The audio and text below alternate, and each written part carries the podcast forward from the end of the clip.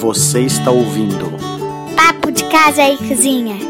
Se cuidar da casa e da família sem estresse é o que queremos, aqui no Papo de Casa e Cozinha eu te dou dicas semanais de facilidades para nos auxiliar no nosso dia a dia. Para começar a dica de hoje, eu vou fazer uma reflexão com uma citação de um autor que eu adoro, que é o Rainer Maria Rilke. Em seu livro Cartas a um Jovem Poeta, falou o seguinte: Relate suas mágoas e seus desejos, seus pensamentos passageiros, sua fé em qualquer beleza. Relate tudo isto com íntima e humilde sinceridade. Eu adoro isso porque sempre me perguntam sobre como vencer certos tipos de problemas. Eu digo que a sinceridade e a humildade nos leva muito mais adiante, nos leva a clarear a mente, sabe? A enxergar mudanças possíveis. Eu acho que a gente deve levar a vida assim, o mais sincero possível. Existem sim mentirinhas sinceras, aquelas que são para o bem, existem. E a gente tem que saber viver em sociedade, é, não fazer aquele sincericídio, né?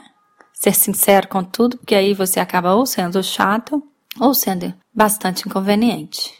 Mas em, em família, em se tratando do trabalho, a sinceridade com suas paixões, com suas é, mágoas, né? Tanto com as coisas boas quanto com as coisas ruins, a sinceridade nos leva mais longe. Vamos refletir um pouco sobre isso e hoje, em homenagem ao lançamento do meu livro Adeus às Manchas, à venda na amazon.com.br, vou dar a dica de uma dessas difíceis soluções, que é sobre como desgrudar o chiclete que grudou na roupa, no sofá, qualquer tecido. E para fazer isso, no livrinho tem mais de uma dica, mas hoje eu vou te dar a que eu acho mais prática de todas, que é a acetona.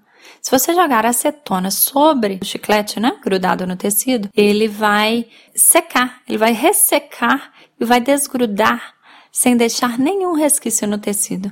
É sensacional. Tente acetona da próxima vez que acontecer algum acidente com chiclete.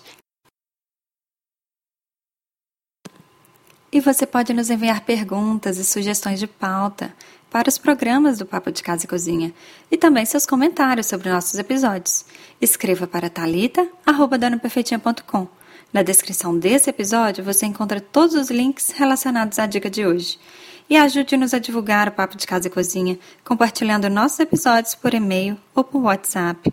Classifique-nos no iTunes para ganharmos mais destaque, conquistando mais ouvintes. E acompanhe-nos também no Instagram, arroba Thalita Dona Perfeitinha e no blog donaperfeitinha.com. E a gente se ouve, se lê por aí. Você acabou de ouvir Papo de Casa e Cozinha.